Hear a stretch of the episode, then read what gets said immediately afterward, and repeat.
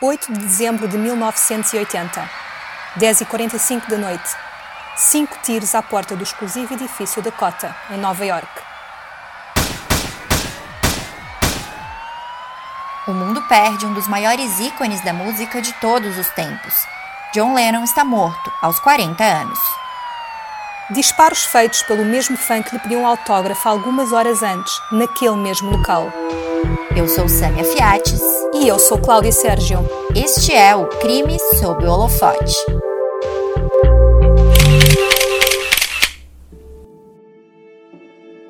Depois de cinco anos afastado da música, dedicada à mulher Yoko Ono e ao filho Shana, John Lennon regressou em novembro de 1980 com o álbum Double Fantasy.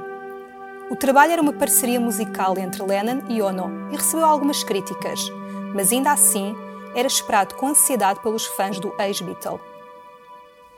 11 anos depois de deixar os Beatles, John Lennon vivia em Nova York, num ambiente muito mais estável e familiar. Na manhã do dia 8 de dezembro de 1980, John e Yoko protagonizaram uma sessão de fotos para a revista Rolling Stone, que resultou numa das capas de revista mais icônicas do mundo.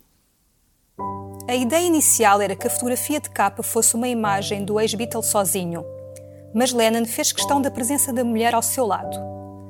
Pelas lentes de Annie Leibovitz, Yoko Ono surge deitada e vestida com John Lennon nu em posição fetal, abraçado na mulher e a beijar-lhe o rosto. Não foi difícil para mim imaginá-lo sem roupa, porque atiravam sempre. Mas o que aconteceu foi que no último momento, Yoko Ono não quis tirar a roupa então, seguimos em frente com a foto, e é uma imagem muito forte, ver Yoko vestida junto a Lennon nu. Estas são palavras da fotógrafa numa conferência de imprensa no Festival de Cannes 2013.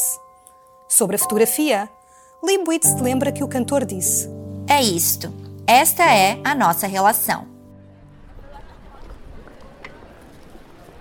Às quatro e meia da tarde, o casal desceu do apartamento em que morava, no edifício Dakota, em frente ao Central Park, em Manhattan, para ir ao estúdio onde gravaria o novo single de Yoko Ono, Walking on Thin Ice. A guitarra desta canção foi o último trabalho musical de John Lennon. Mas antes de seguir para o estúdio da Record Plant, John Lennon foi abordado por um fã que pediu um autógrafo no álbum Double Fantasy.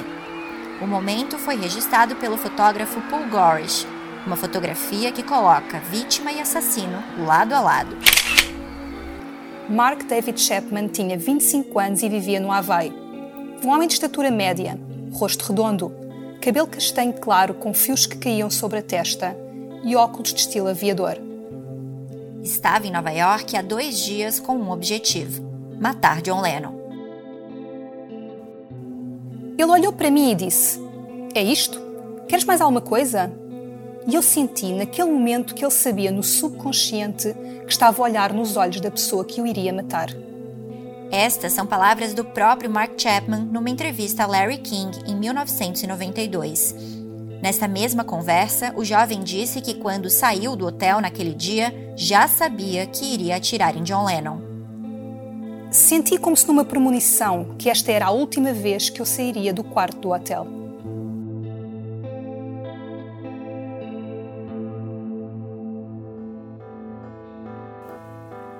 Chapman cresceu no subúrbio de Atlanta, na Geórgia.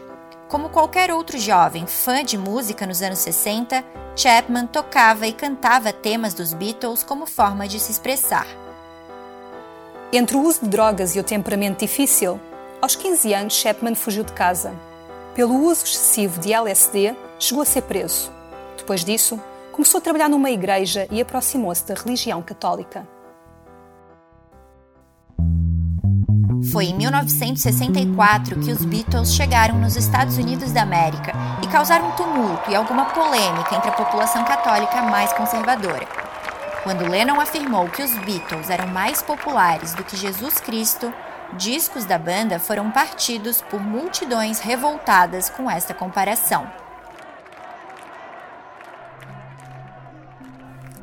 Cada vez mais envolvido com as obras da igreja, Mark Chapman trabalhava num acampamento da YMCA quando começou a sentir-se sozinho e deprimido. O Havaí foi uma forma de fugir deste sentimento. O plano era, gastar todo o dinheiro que tinha no paraíso e depois suicidar-se. Mas depois de uma tentativa de suicídio falhada, Chapman decidiu fazer uma viagem pela Ásia. Foi quando conheceu a agente de viagens Gloria Abe, com quem se casou em junho de 1979. Em outubro de 1980, Chapman saiu do trabalho pela última vez e assinou a folha de ponto como John Lennon. Quatro dias depois, comprou uma arma calibre 38 e, ao som das músicas dos Beatles, articulou um plano para matar John Lennon.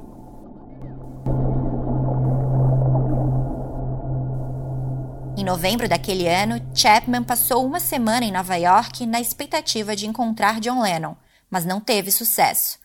No dia 6 de dezembro, um sábado, regressou à cidade. E desta vez seria a última tentativa. Chapman dormiu uma noite num hotel barato da YMCA e mudou-se para um mais caro, o Sheraton, no centro de Manhattan, no dia seguinte. Na segunda-feira, dia 8 de dezembro, acordou por volta das 10 da manhã e organizou os seus pertences sobre a cômoda. Uma Bíblia, o passaporte e uma fotografia do seu filme favorito, O Feiticeiro de Oz. Saiu em direção ao edifício da Cota à espera de ver John Lennon. Depois do encontro com Lennon à porta do Dakota, às quatro e meia da tarde, Chapman decidiu permanecer no local até o regresso do cantor. Perto das 10h45 da noite, John Lennon e Yoko Ono voltaram do estúdio para o Dakota. Desceram do carro e seguiram até os degraus de entrada do edifício, Yoko na frente, Lennon atrás. Ele olhou para mim e acho que me reconheceu, disse Chapman sobre o momento em que John Lennon passou por ele, na frente do Dakota. Dei cinco passos até a rua. Virei-me.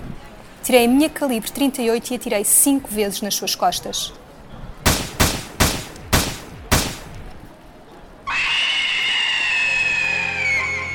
Quatro dos cinco tiros atingiram John Lennon, que caiu imediatamente. O cantor foi levado ao hospital, mas já chegou ao local sem vida. A morte foi declarada oficialmente às 11h30 da noite.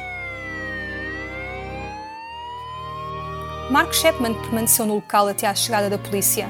Ele foi muito educado, disse o agente Peter Cullen numa entrevista ao programa Inside Edition de 2017. O polícia reformado disse que Chapman explicou o motivo de ter feito o que fez. Havia uma pessoa pequena dentro dele e uma pessoa grande dentro dele. A pessoa grande estava a vencer a batalha mas nesta noite a pessoa pequena ganhou.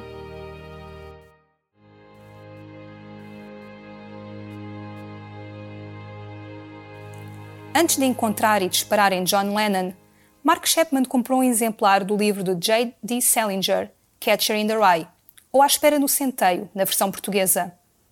Uma obra com a qual o jovem teve contacto pela primeira vez aos 16 anos e pela qual se tornou cada vez mais obcecado. No livro, Chapman escreveu: De Holden Coldfield para Holden Coldfield. Este é o meu depoimento, com a palavra este sublinhada. Holden Caulfield é o protagonista da obra, um adolescente de 17 anos que tem absoluta repulsa pela falsidade da vida adulta e, por esse motivo, acaba por se afastar das pessoas. Em determinado momento, Holden conta que se vê como um guardião de um grupo de crianças a brincarem na beira de um precipício, num campo de centeio, Holden Caulfield quer ser um herói, quer salvar as crianças inocentes da vida adulta. Quando foi preso, Mark Chapman disse que matou John Lennon porque queria promover a leitura de Catcher in the Rye. Li um livro sobre John Lennon e fiquei revoltado com a sua falsidade. Então pensei comigo mesmo: vou matar John Lennon. Mark Chapman declarou-se culpado e foi condenado à prisão perpétua. Desde 2000 que tem direito à liberdade condicional, a qual já tentou 11 vezes sem sucesso. Na última tentativa, em setembro de 2020, Chapman voltou a falar dos motivos para ter assassinado Lennon. Na altura pensei: ele tem tanto dinheiro, vive neste apartamento bonito e está na música para representar um estilo de vida mais recatado, mais generoso. Fiquei com raiva e com inveja ao comparar o estilo de vida que eu tinha na época, havia muita inveja. O assassino de John Lennon ainda disse que comprou a arma do crime três meses antes e que tinha uma lista de outros possíveis alvos famosos.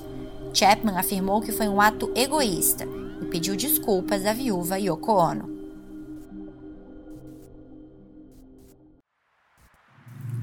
John Lennon não teve velório nem enterro. Ao invés disso, foi cremado. Em abril de 1981, uma parte do Central Park localizada em frente ao edifício Dakota foi renomeada como Strawberry Fields, em homenagem à música dos Beatles Strawberry Fields Forever. O memorial, em homenagem a John Lennon, com um mosaico em que se lê a palavra Imagine, foi projetado pelo paisagista Bruce Kelly e inaugurado em 1985, ano em que Lennon faria 45 anos. Yoko Ono ainda vive no Dakota.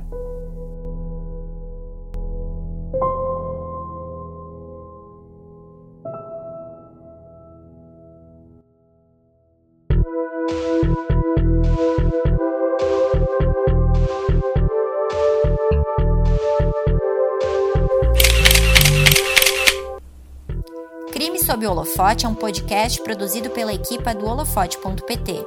Apresentação Cláudia Sérgio e Samia Fiates. Escrito por Samia Fiates. Captação de som Jorge Verdasca. Edição Jorge Verdasca e Samia Fiates.